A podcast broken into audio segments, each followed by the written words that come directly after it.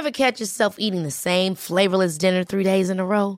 Dreaming of something better? Well, HelloFresh is your guilt-free dream come true, baby. It's me, Kiki Palmer. Let's wake up those taste buds with hot, juicy pecan-crusted chicken or garlic butter shrimp scampi. Mm. Hello Fresh. Stop dreaming of all the delicious possibilities and dig in at HelloFresh.com. Let's get this dinner party started.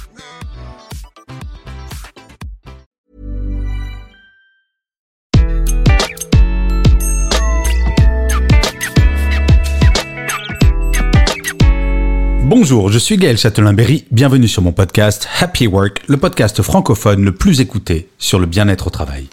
Pour cet épisode, j'ai décidé de vous parler de vos managers, ou plus exactement des plus grosses erreurs que vos managers pourraient faire. Je le dis souvent, manager, c'est un métier difficile, mais il n'est pas complexe.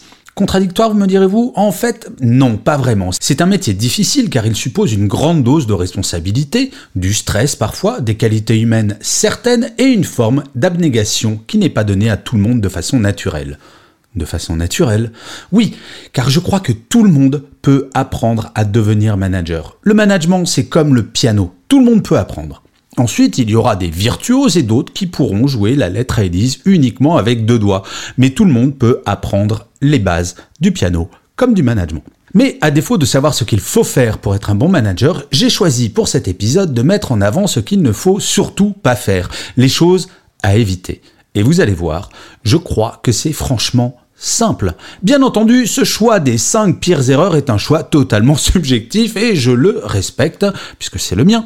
Et la liste pourrait être beaucoup, beaucoup plus longue. Mais il fallait bien faire un choix.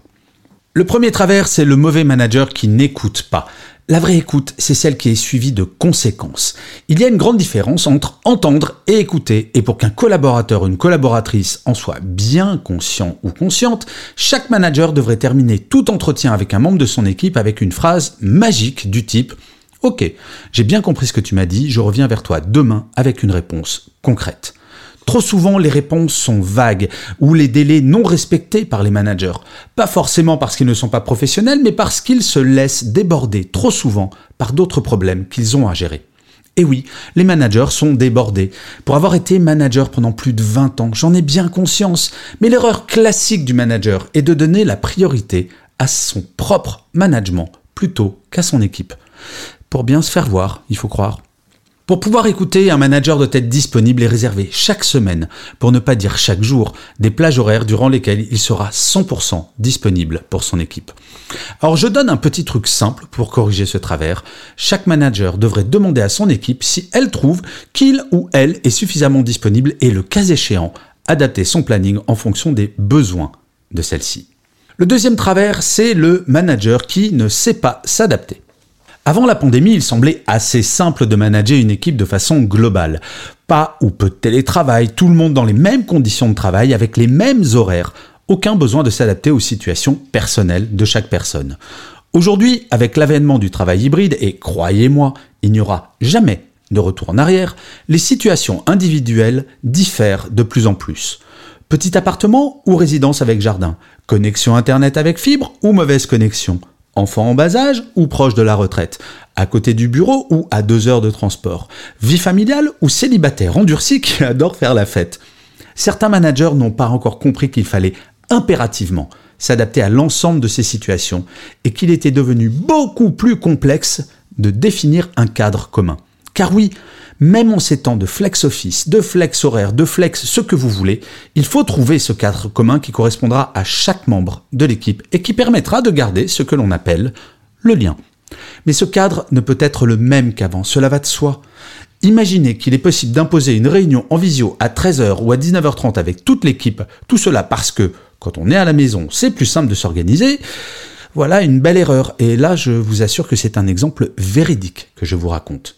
Dans le monde d'avant, chaque personne devait adapter sa vie personnelle à sa vie professionnelle, ne serait-ce que du fait des horaires. Désormais, et la tendance n'ira qu'en s'accentuant, ce sera la vie professionnelle qui devra s'adapter à la vie personnelle, et cette adaptation devra se faire équipe par équipe, pilotée par chaque manager de proximité. Alors je vous donne un petit truc simple, il faut établir un planning pour l'équipe mettant en avant tous les points de rencontre possibles avec toute l'équipe en présentiel comme en distanciel. Cela permet une grande souplesse dans l'organisation des réunions par exemple, ou de savoir quand telle ou telle personne est disponible pour un simple coup de fil. Le troisième travers, c'est que le mauvais manager se pense supérieur et surtout infaillible.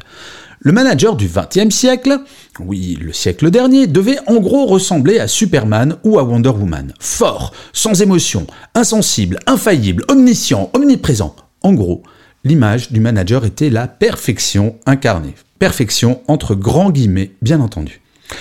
Je disais déjà cela avant la pandémie, mais il est certain que cette dernière a imposé une bonne grosse dose de modestie à tout le monde. Et oui, gérer l'imprévisible n'a pas été simple, d'autant plus que les changements imposés ont été violents, radicaux et surtout immédiats. Le manager qui pense être meilleur humainement et professionnellement que chaque membre de son équipe prend le risque suivant.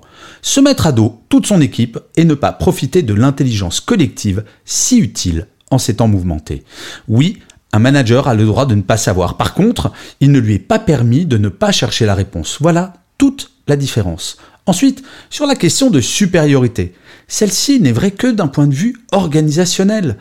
Dans l'absolu, je résumerai le rôle d'un manager comme l'avait fait l'un de mes tout premiers patrons quand je travaillais chez TF1. Un manager, ça sert à mettre en lumière son équipe quand il y a un succès et à prendre les gifles quand il y a un échec. Et oui, être au-dessus, c'est servir de parapluie. On le ferme quand il fait beau et on l'ouvre quand ça se gâte. Alors le petit truc simple, toujours partager les décisions. Aucune décision ne doit être prise seule dans son bureau, au risque que celle-ci soit mal acceptée et surtout pas appliquée. Le quatrième travers, le mauvais manager n'est pas exemplaire. Faites ce que je dis, pas ce que je fais. Et oui, certains managers imaginent encore que les règles qu'il impose à son équipe ne s'appliquent pas à eux-mêmes du fait de leur statut. La conséquence? Eh bien une perte en termes de crédibilité et in fine en termes d'autorité. L'exemplarité, cela ne passe pas que par des grandes choses. Par exemple, arriver à l'heure, que ce soit en présentiel ou en distanciel. Ne pas faire d'email la nuit ou le week-end. Parler respectueusement. Respecter la parole donnée. Ne pas couper la parole. Dire bonjour, que ce soit dans les couloirs ou dans un email. Dire merci. Beaucoup de petits irritants très simples à supprimer. Tout manager devrait en permanence avoir en tête cette maxime simple. Une équipe ressemble à son manager. Si vous souhaitez une équipe exemplaire, soyez-le. Le petit truc tout simple, faire une réunion avec son équipe pour parler d'exemplarité, définir les règles de vie en commun. En effet, ce qui peut sembler peu important aux yeux de quelqu'un, par exemple arrivé en retard, peut être de toute première importance pour une autre personne. Par exemple, moi, je suis un hystérique de la ponctualité. Et oui, cela fait partie de mes nombreux défauts. Le cinquième et dernier travers, le mauvais manager ne donne pas de sens. Et oui, il est derrière nous le temps où les salariés se satisfaisaient d'un salaire pour justifier le fait d'aller travailler tous les matins. Désormais, il s'agit de donner une signification à son travail, quel que soit son niveau hiérarchique, et cette mission doit être remplie par le manager. Pour en parler avec beaucoup d'entre eux, cette mission n'est clairement pas simple, souvent perçue comme étant un tantinet vague. C'est vrai. Par contre, un manager ne doit jamais considérer que si un salarié travaille, c'est parce qu'il n'a pas d'autre choix qu'il fait ce travail sans réfléchir. L'exigence de sens va se faire de plus en plus forte et les managers et les entreprises qui ne sauront répondre à ce besoin vont voir leur taux de démission exploser, comme nous le constatons déjà sur le marché du travail américain. Le meilleur exemple? Les hommes et les femmes de ménage que vous croisez probablement le matin au bureau sans forcément y prêter attention. Sans leur travail, les bureaux seraient sales, les écrans d'ordinateur brouillés par une couche de poussière, les poubelles pleines, peut-être qu'une odeur suspecte traînerait dans certains bureaux. Imaginez l'impact sur votre productivité. Eh bien oui, je l'affirme, sans ces personnes, quelle que soit l'entreprise, l'objectif fixé globalement par celle-ci ne pourrait être atteint, que ce soit d'envoyer des hommes sur Mars ou de distribuer de la nourriture dans les hypermarchés. Le petit truc simple, posez la question à chaque collaborateur et collaboratrice. Quel est le sens de ton travail? En quoi participes-tu au grand projet de l'entreprise? Vous verrez souvent, la réponse sera Bah, je sais pas trop. Bien entendu, il sera important de préparer cet entretien. Il faudra par exemple expliquer à quelqu'un qui fait du recouvrement de factures que sans elle ou lui, la boîte serait en faillite, à quelqu'un qui fait du marketing que sans lui ou elle, aucun produit ne pourrait se vendre, à un ingénieur que sans lui ou elle, il n'y aurait pas d'avenir pour l'entreprise. Bref, faire participer chaque individu au grand projet de l'entreprise. En fait, être un mauvais manager est aussi simple que d'en être un bon. Il s'agit juste de bon sens uniquement de bon sens, rien de plus.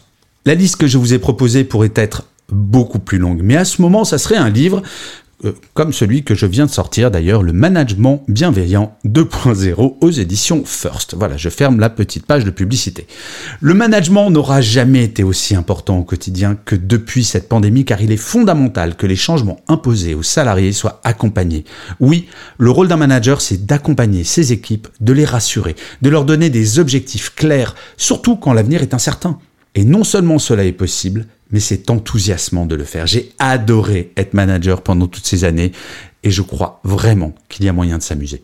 Mais d'ailleurs, votre manager, lui, est-ce qu'il sait manager? Alors pour le savoir, vous pouvez aller sur mon site www.gchatelain.com à la rubrique test.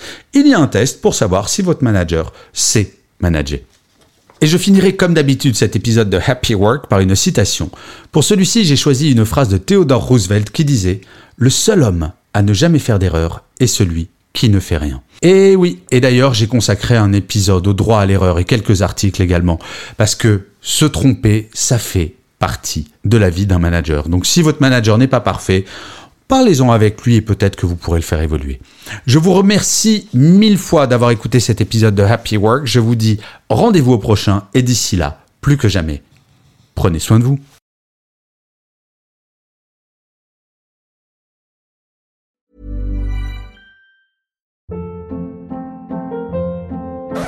Hold up. What was that? Boring. No flavor. That was as bad as those leftovers you ate all week. Kiki Palmer here, and it's time to say hello to something fresh and guilt-free. Hello Fresh. Jazz up dinner with pecan-crusted chicken or garlic butter shrimp scampi. Now that's music to my mouth. Hello Fresh. Let's get this dinner party started. Discover all the delicious possibilities at hellofresh.com.